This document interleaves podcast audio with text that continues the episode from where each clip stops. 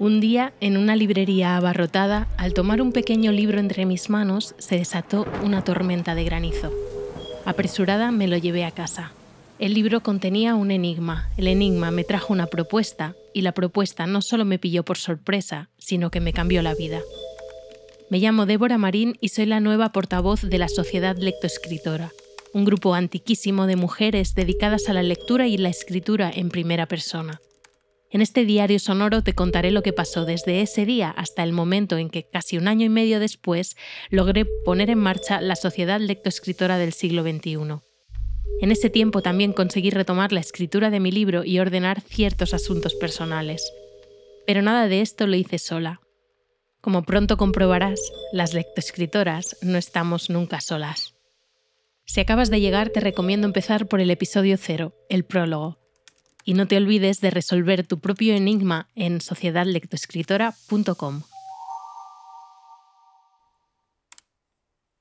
El 12 de octubre de 1914, cuatro meses después del inicio de la Primera Guerra Mundial, una joven pareja excava un agujero en el jardín de su bella casa en Vondelgem, un pequeño pueblo de Bélgica que hoy forma parte de Gand, y entierran un baúl lleno de papeles y cuadernos. Al día siguiente van al banco y depositan allí otra caja que contiene la correspondencia entre ellos. Luego recogen lo que el hombre llamado George puede llevar encima y lo que cabe en el carrito de su pequeña bebé. Sobre todo no se olvidan de la apreciada copia de Hojas de hierba de Walt Whitman, que Mabel, la mujer, le regaló a George por su 26 cumpleaños, ni de los números publicados de ISIS, la historia de la ciencia en la que él lleva tiempo trabajando y que considera su verdadera hija, la principal. Intentan llegar a Inglaterra, hogar natal de Mabel. En el carrito viaja, ajena a todo, su hija de dos años, vivaz e intensa, a todas luces demasiado para la frágil salud nerviosa de su madre, que a estas alturas ya la ha dejado por temporadas en casa de amigos, y seguirá haciéndolo habitualmente hasta que la niña sea lo suficientemente mayor como para vivir por su cuenta. Sin embargo, Inglaterra no tiene más que miseria para ofrecerles, así que enseguida George va a Estados Unidos para tratar de encontrar un puesto en alguna universidad y madre e hija se quedan atrás. La niña es encantadora, pero también tan difícil que el médico recomendó no solo que la metieran en bañeras frías para calmar sus rabietas monumentales, sino que le aconsejó a Mabel, débil y agotada, que se deshiciera de ella. Ella dudaba, pues la quería, como escribió a una amiga, no quiero librarme de ella, es mi gran consuelo y me necesita, pero lo consultó con George por carta. Él, que las había dejado allí solas y sin dinero, le respondió fríamente que lo hiciera. Give her away, escribió. Por suerte, al poco tiempo consiguió trabajo en Washington y les mandó una alegre nota. Venid, queridas mías, venid lo más rápido que podáis. Como si no hubiera pasado nada. Ese bebé, que va a crecer a caballo entre el nuevo y el viejo mundo, mezclando el francés con el inglés, escuchando a Whitman en vez de canciones de cuna y deseando ser tenida en cuenta y puesta en primer lugar por quien sea, se llama Eleanor Marie, aunque la llaman May. Hoy, en Sociedad Lectoescritora, May Sarton, Anhelo de Raíces y Diario de una Soledad. En el episodio anterior te mentí. Bueno, no fue una mentira, fue más bien una omisión, una verdad a medias quizás. El caso es que di a entender que en aquel mismo momento, tras haber recibido el último mensaje de la presidenta y haber decidido que sí, que me comprometía con el asunto de ser la portavoz de la sociedad lectoescritora, ya sabía que iba a publicar este diario sonoro, o sea, este podcast, y también lo que iba a hacer con la sociedad. Lo enlacé con la idea de May Sarton escribiendo su diario en su casita del pueblo y me quedé tan ancha. Lo reconozco, quise tener un final bonito y sacrifiqué la realidad. La realidad fue, como siempre suele ser, mucho más complicada y desordenada. La realidad fue que aún me quedaban muchos meses de dudas y de trabajo por delante. El encuentro y el correo me habían convencido para decir que sí, pero cualquiera que haya intentado escribir sabe que una página en blanco, sin limitaciones ni condiciones, no siempre es sencilla de abordar. Y yo tenía libertad total respecto a lo que podía hacer con la sociedad, y por supuesto eso no me estaba ayudando.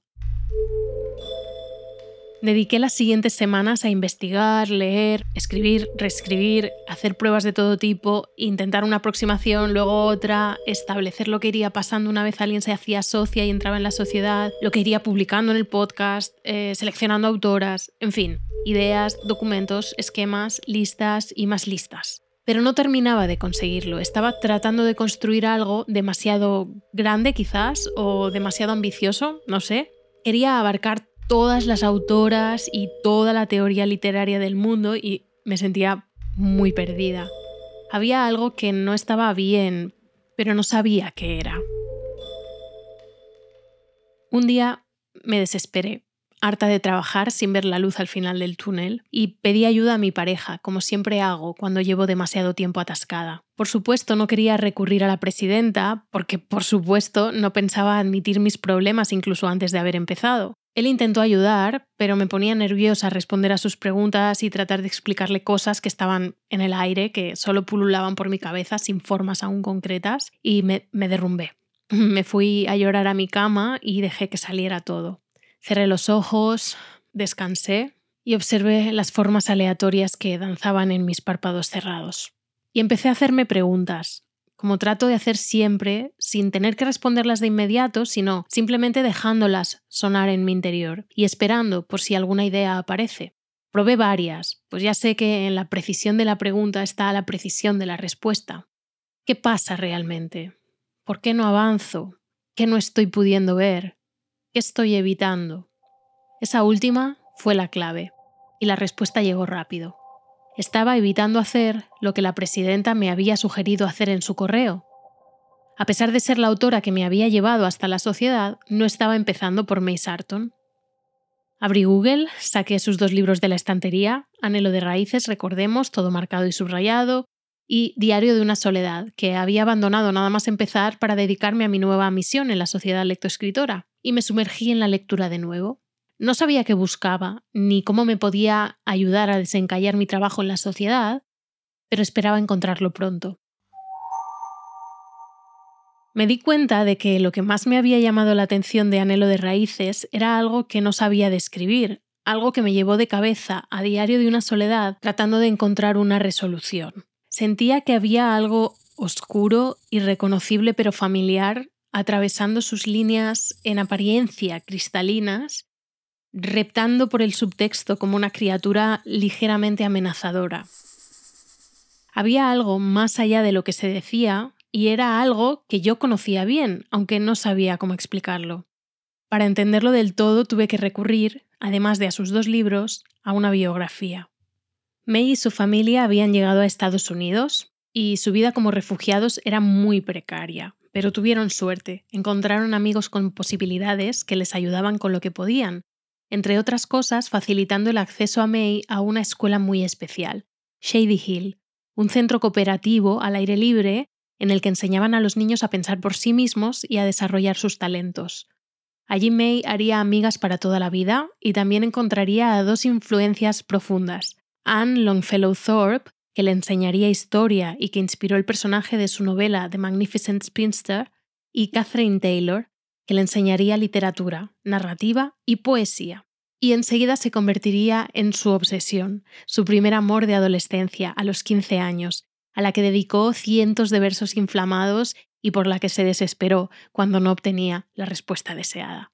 A esa edad escribiría en su diario personal, que, por cierto, había empezado oficialmente a los 12 años, igual que otra diarista de renombre, Anaïs Nin, mientras cruzaba el Atlántico en un barco, igual que Anaïs también, aunque Anaïs viajó de Barcelona a Nueva York y May iba de vuelta a Bélgica, una vez terminada la guerra, a pasar una temporada. Escribió, Soy muy orgullosa pero no petulante. Soy de naturaleza egoísta. Tengo un temperamento fuerte y resentido que poco a poco estoy aprendiendo a controlar. Soy exageradamente sensible y cohibida, eso es en parte por mi edad. Pienso demasiado. En el trabajo soy de inteligencia media y me concentro bien. Sin embargo, no tengo presencia mental en absoluto. Tengo una memoria imposible. Tengo una voluntad muy fuerte. Soy impetuosa, mucho. Amo a unas pocas personas muy intensamente. Si crezco en alma y comprensión, seré poeta. Toda esa intensidad en ebullición, sin embargo, brillaba siempre por su ausencia en las cartas a sus padres, donde narraba unas rutinas pacíficas y sencillas, donde todo estaba siempre bien, ella estaba siempre bien, más allá de necesitar dinero a menudo, y no había nada más alto que lo otro. Ya había aprendido a guardarse su sensibilidad para ella y para sus poemas. Sus padres no podían quererla si se mostraba como era. Nadie podía quererla así entonces, ni siquiera ella. Su segunda musa, justo cuando iba a entrar en la Universidad de Vassar para dedicarse a la literatura, fue la actriz y directora de teatro Eva Le Galien. Por ella consiguió convencer a su padre de que la dejase no ir a la universidad y enrolarse en su compañía de teatro. Se le daba bien ser actriz, durante un tiempo conquistó al público con su energía y su presencia, pero poco a poco Eva ya no le daba buenos papeles, así que sin poder soportar no ser la protagonista, se pasó a la dirección con su propia compañía. Aunque su foco de interés profesional era el teatro, nunca dejó de escribir poesía, pero esto solo sucedía cuando tenía una musa, pues según sus propias palabras, era imposible para ella escribir poemas si no había una persona, una mujer siempre, alrededor de la que pudieran cristalizar sus sentimientos y sus palabras. No siempre tenía romances con ellas, aunque lo intentaba. Era insistente y conquistadora, gastando el dinero que no tenía en flores o regalos o viajes o lo que hiciera falta, y pidiéndolo prestado después, porque de hecho no fue hasta que escribió Anhelo de Raíces que salió de la absoluta precariedad. También se enamoró de algunos hombres en su vida, pero nunca les escribió más que cartas. Pese a todo, y de forma comprensible por el momento social en el que vivió, pues no se definía como lesbiana y no lo hizo hasta muy mayor, un poco como le pasó tan solo unos años después a Patricia Highsmith. Además del teatro y la poesía, también siguió escribiendo su diario. En esa época su madre le regaló el diario de Catherine Mansfield, que la impactó tanto como lo había hecho Virginia Woolf. Ambas la afectaron a nivel personal y también en su forma de escribir, que trató de volverse más sofisticada y estilizada. De vez en cuando te encuentras con una persona que parece estar injertada en tu alma, escribió en su diario personal sobre Mansfield. Ya entonces el lenguaje de la jardinería, adquirido de su madre, que revivía de sus múltiples males cuando cuidaba las plantas, le era útil para crear metáforas. El lenguaje que usaría también en sus diarios publicados. Pero Mansfield la sorprendió tratando en su diario un tema que la obsesionaba y que más tarde tratará ella en los suyos, la tensión inevitable de las demandas entre la vida creativa y la vida mundana. A los 19 años, el padre de Eva Legalien, poeta y crítico, le escribió una carta alabando su poesía y animándola a no dejarlo. Ella llevaba esa carta siempre consigo, pero le respondió lo siguiente. Es muy amable por su parte el ofrecerme tan permanente apoyo. No podría, nunca, nunca, nunca, jamás, ganarme la vida escribiendo poesía. Nadie lo ha hecho nunca. El año que viene debo ganar 140 dólares al mes. Eso significa un abrigo de invierno, conciertos, no sentirme siempre al borde de la bancarrota. Recuerde también que usted es una persona excepcionalmente asceta que desea vivir con sencillez. También es un hombre. Como mujer debo tener ropa, también deseo poder invitar a algún amigo a cenar ocasionalmente y en unos años tener una cabaña en algún lugar campestre donde la gente pueda venir los fines de semana y descansar y pasarlo bien. Un coche también, espero, cuando cumpla 21.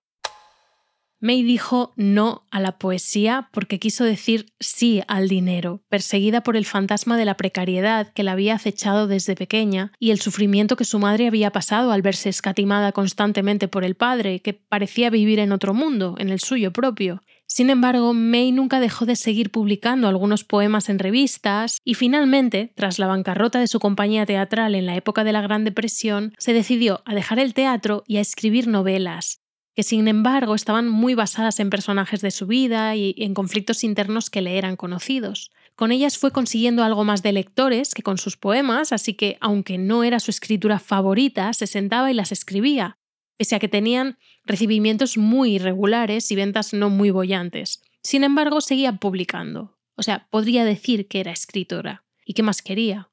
Pues más, por supuesto. Quería mucho más.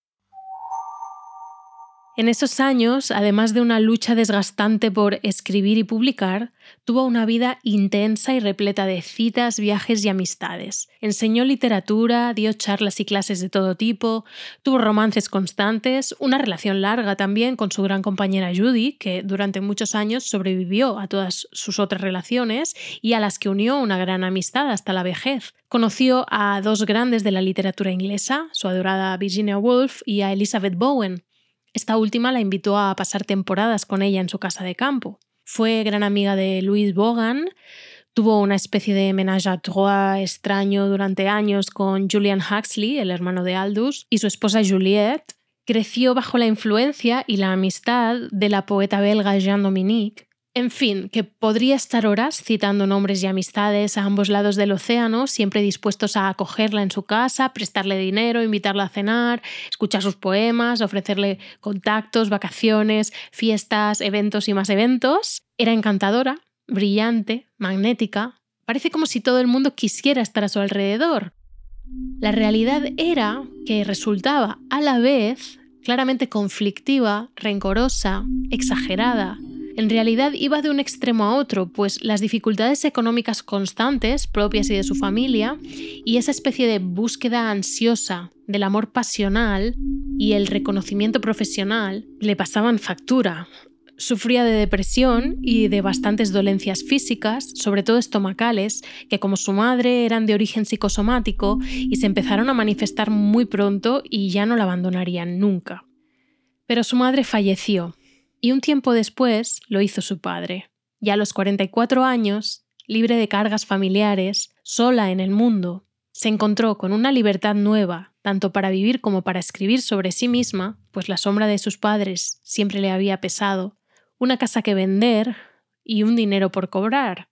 Y con esa oportunidad, movida también por una relación apasionada y tormentosa de la que quería tomar cierta distancia, decidió cambiar de vida y mudarse a esa pequeña casa de campo en un pueblo llamado Nelson, a un par de horas de Boston.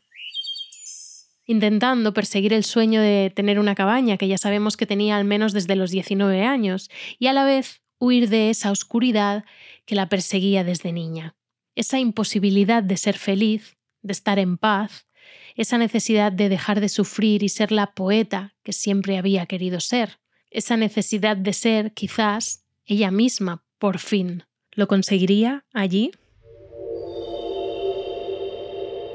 Cuando escribió Anhelo de Raíces, el diario de ese primer año en Nelson, había llegado a la madurez y no sentía que hubiera alcanzado el éxito literario vendía lo justo para poder seguir publicando y aunque tres de sus libros, tanto de poesía como de novela, habían quedado finalistas del National Book Award, entre otros logros, eso no era suficiente para ella. Y es que cada una tiene una medida para el éxito, por más insaciable que sea a veces y más daño haga dentro.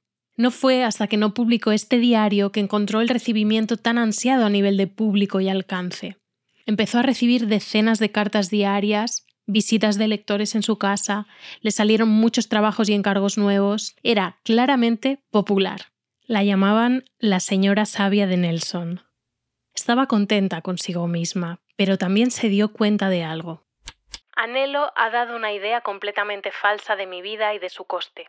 Parece demasiado fácil y encantador, así que ha llegado a muchas personas. Muchas me escriben largas descripciones de sus casas y me aburre mortalmente leerlas pero quiero llegar a esas almas conscientes y agonizantes que pueden recibir coraje cuando vean mis dificultades.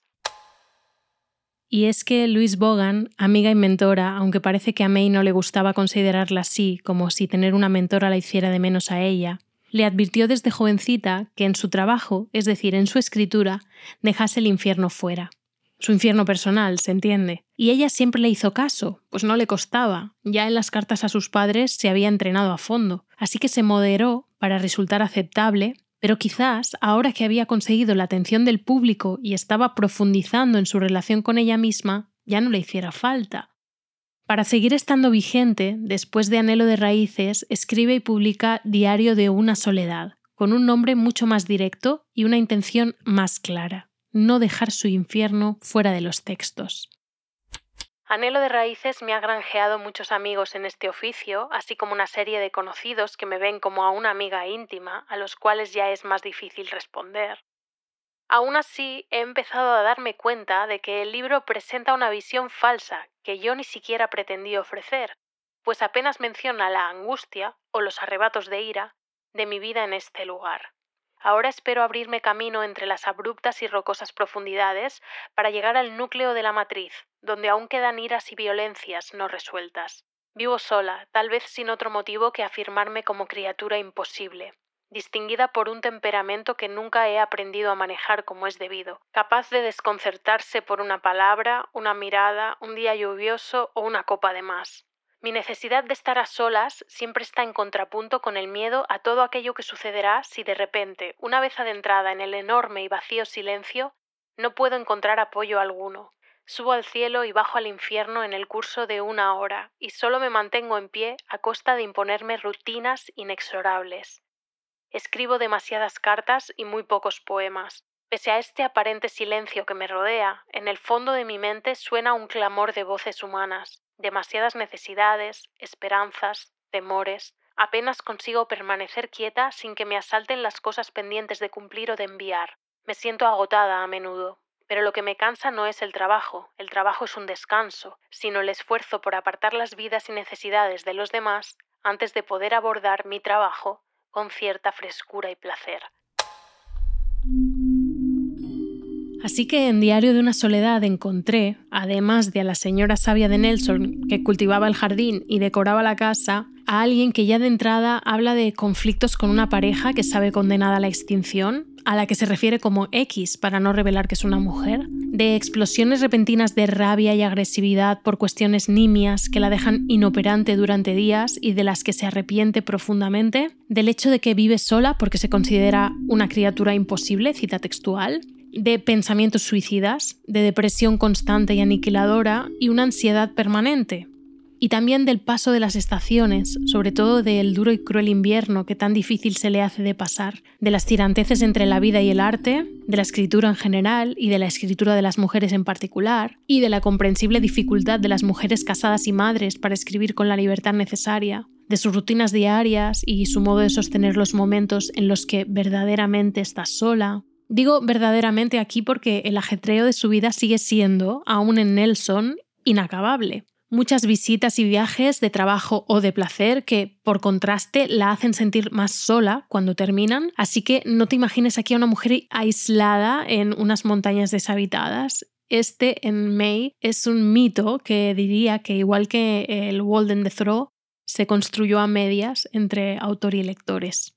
Parece que la soledad para May es a la vez un placer creativo, un reto al que desea enfrentarse, porque sabe perfectamente que es ahí donde sucede la magia y donde consigue escribir lo que realmente desea escribir. Y también un vacío del que desea escapar, porque estar sola no es estar sola, es estar con una misma. Y May tiene serias dificultades para tolerarse a sí misma. Parece que la única manera que tiene de intentar comprenderse y aprender a quererse un poco es como tantas otras escritoras antes y después que ella, entre las que me incluyo, escribiendo. En Diario de una Soledad se cuestiona. A veces también me he preguntado si para la gente como yo, que enseguida hierve de ira, los franceses tienen un nombre para ese rasgo, soup o lait, como cuando la leche se derrama al hervir. La rabieta no será una válvula de seguridad intrínseca contra la locura o la enfermedad, mi madre enterraba su rabia contra mi padre y yo pude ver los efectos de esa contención suya. Migrañas y taquicardia, por nombrar solo dos. El sistema nervioso está lleno de misterios. Así, el motivo que convertía a mi madre en una persona rabiosa también le brindó una fuerza increíble a la hora de enfrentarse a toda clase de pruebas. La ira se enterraba en fuego, y esa llama nos sostuvo a mi padre y a mí durante los terribles años en que fuimos refugiados belgas y tuvimos que encontrar, lentamente, nuestro lugar en la vida americana.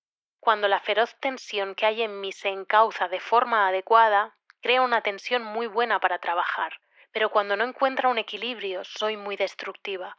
El problema durante estos días es cómo aislar esa tensión, o dicho de otra forma, cómo enfriar la temperatura a tiempo para que la sopa no se derrame al hervir. En su vida personal, May era un personaje complejo, ambiguo, polarizado e intenso. Todo lo contrario de su escritura, que si tiene que llevar adjetivos, se podría definir como sencilla, clara, concreta y directa. Ella lo llamaba escritura transparente. Parece que la May de los diarios es una versión suavizada, pacificada, de la May de la vida real. En un bello ensayo titulado Writing is on Writing, habla de una serie de tensiones necesarias y presentes en su escritura. Las veremos con las socias, pues localizar las tensiones propias es una herramienta imprescindible para escribir con honestidad. Y a las que ella nombra, que son varias, yo añado otra que creo que tenemos ambas en común, la tensión entre lo que una cree que puede contar y lo que no, que se transforma irremediablemente en la tensión entre lo que una está dispuesta a aceptar de sí misma y lo que no. Y esto es precisamente lo oscuro, irreconocible pero familiar que encontré en Anhelo de Raíces atravesando sus líneas en apariencia cristalinas, reptando por el subtexto como una criatura ligeramente amenazadora. Este era el auténtico nexo de unión entre May Sarton y yo. El asunto de la verdad en la literatura del yo trae siempre mucha cola. En el caso de May no hay, o no he encontrado al menos, fabricación ni engaño. Hay en todo caso omisión de algunas partes. Vaya, como traté yo de hacer en el episodio anterior. ¡Qué sorpresa! la May tras el enfado, la ansiedad y la depresión por no poder aceptarse tal cual era, resultaba ser una May vital, generosa, alegre y curiosa, que en su escritura miraba la vida y todos los detalles con atención y empatía. ¿Deberíamos sentirnos engañadas? A mi parecer, las dos May eran la misma persona. La complejidad humana admite ser todo a la vez. ¿Quién es la May a la que le bajas el tono del dolor, del enfado, de la obsesión? Pues la que sale en sus diarios, ni más ni menos. Esa señora amable a quien todo el mundo quería pedir consejo, a quien todas las universidades querían recibir como profesora invitada y a quien cualquiera quería oír hablar o recitar. Y luego, en lo íntimo, sin que parezca venir a cuento y por cualquier nimiedad, aparentemente la leche hierve y rebosa el cazo.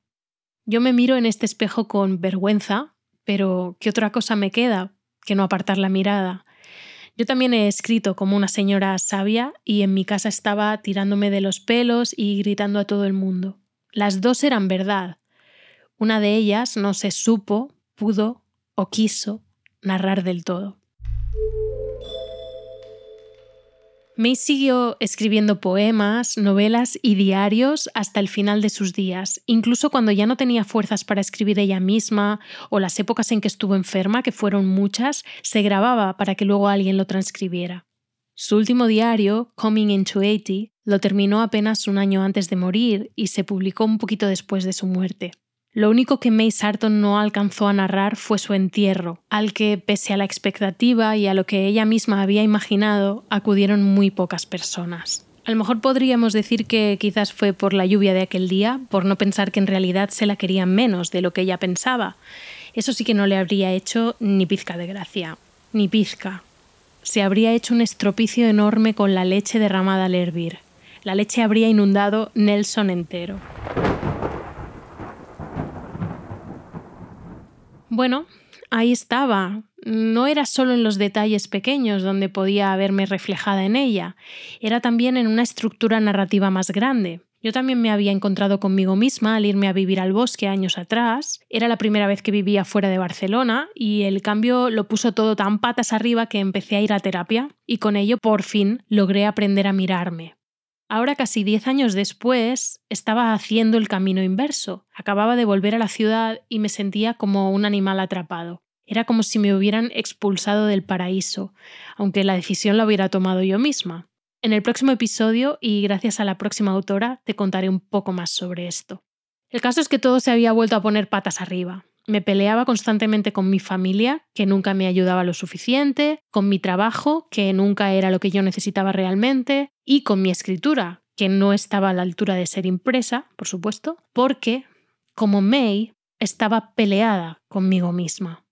Y también seguía peleada con la sociedad lectoescritora porque, aunque había hecho caso a la presidenta y tal y como me sugirió había empezado por May Sarton, lo cierto es que seguía sin tener ni idea de cómo continuar. Sin duda había aprendido sobre ella y había descubierto lecciones muy valiosas sobre mí. Me había dado cuenta de que todo lo que había observado o elegido resaltar en la vida y en la escritura de May era tan suyo como mío.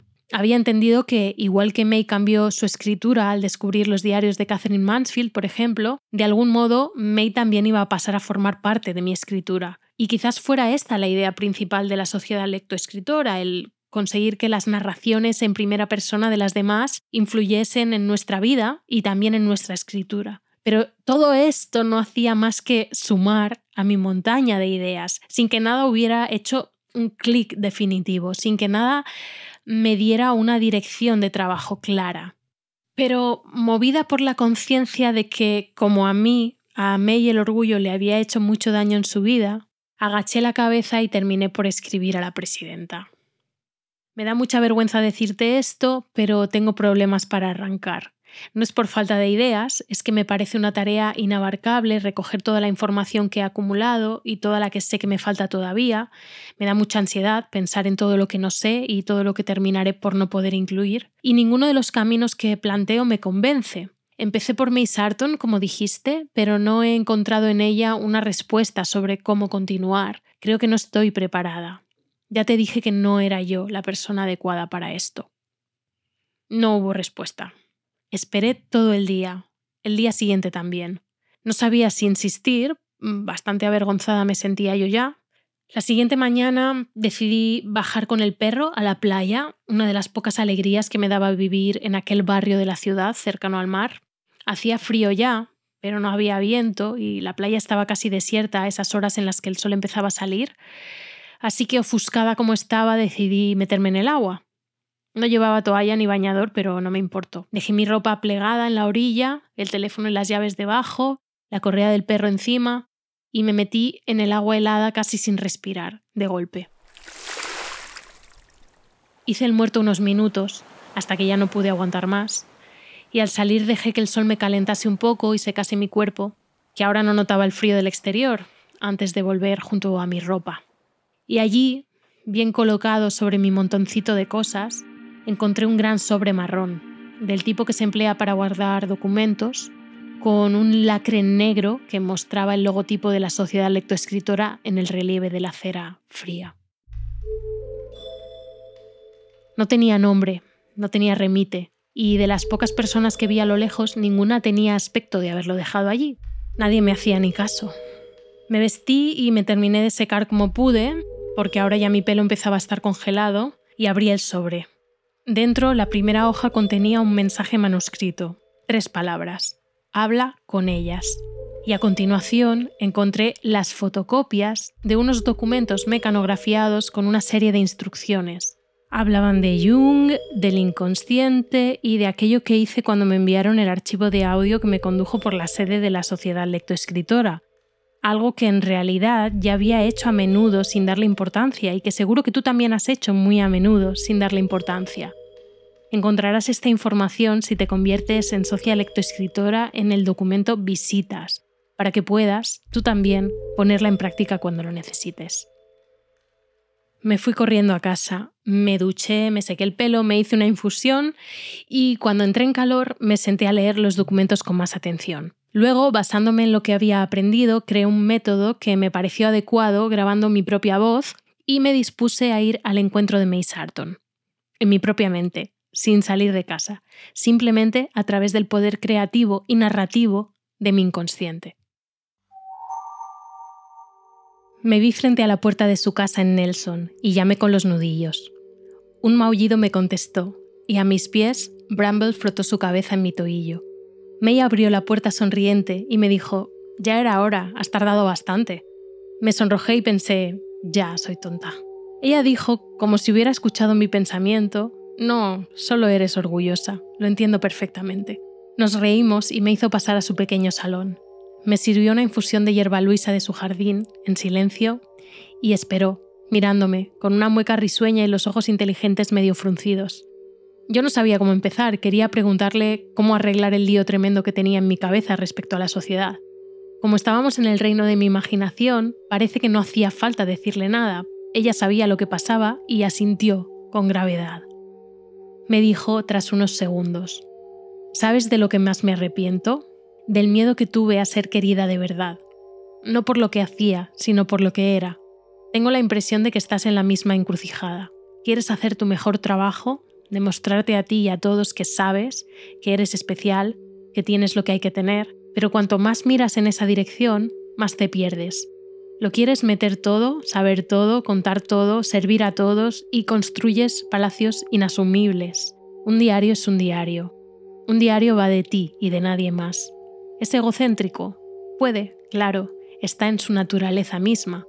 Un diario es egocéntrico igual que un roble es un roble Tú siempre has querido hacer un diario, no una tesis. Un diario, no una novela.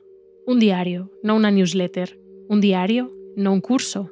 Un diario, no un club de lectura. Un diario, no un taller de escritura. Un diario que lo contenga todo y sea más que la suma de las partes.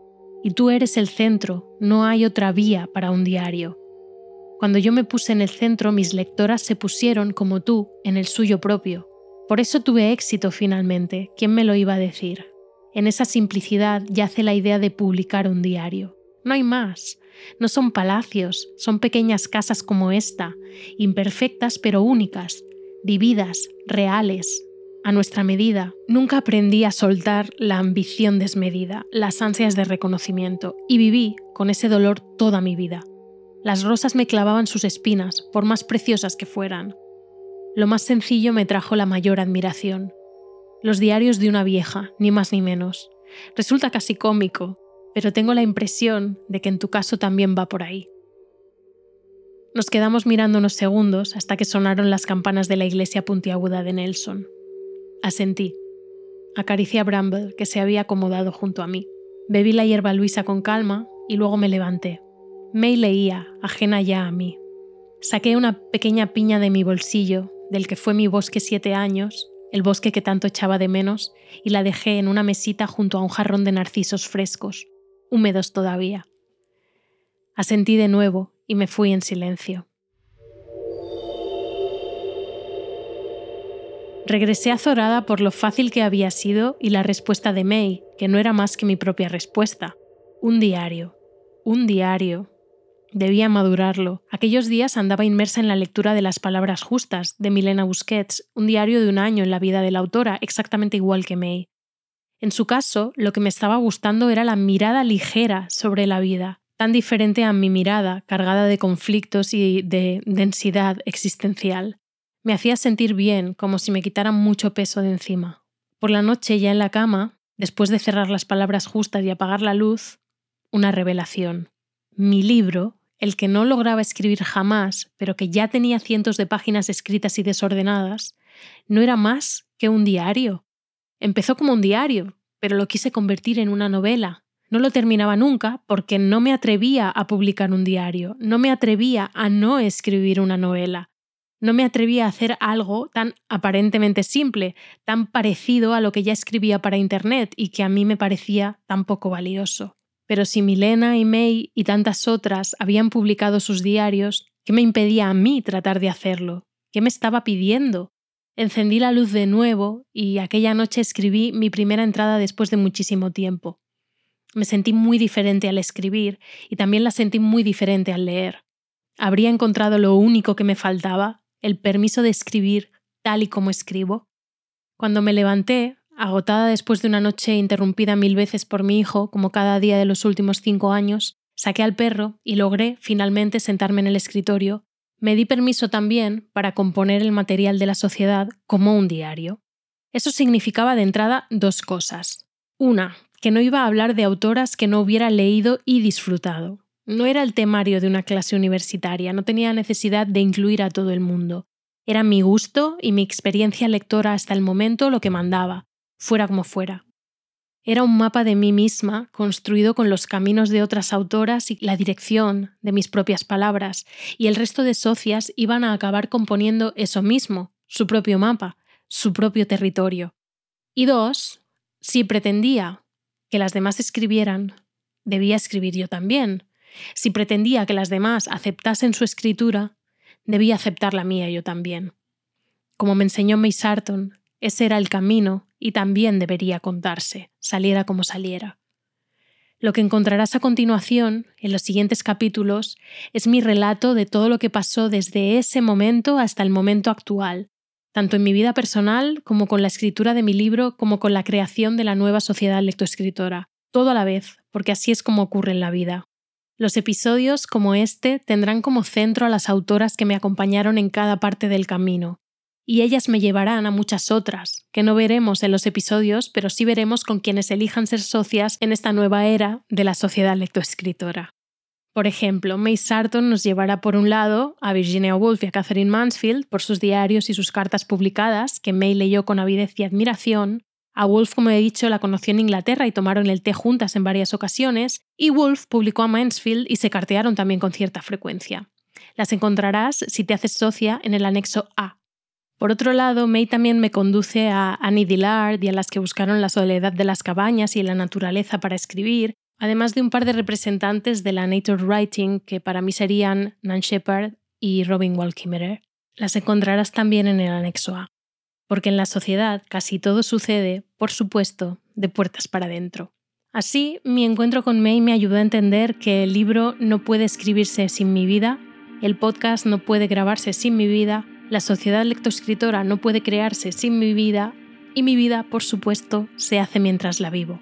Debo permitir que suceda y estar dispuesta a contarlo.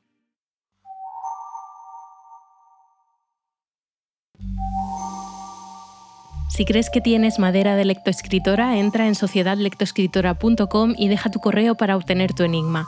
Después, si te apetece, podrás convertirte en una de las socias de esta nueva era. Si usas Instagram también puedes seguirnos en Sociedad Lectoescritora. Lo que acabas de escuchar es un episodio del diario de la portavoz de la Sociedad Lectoescritora, escrito y dirigido por Débora Marín, con edición de texto y composición musical de Ariette Truthman y con el diseño sonoro de Frederick Cañón.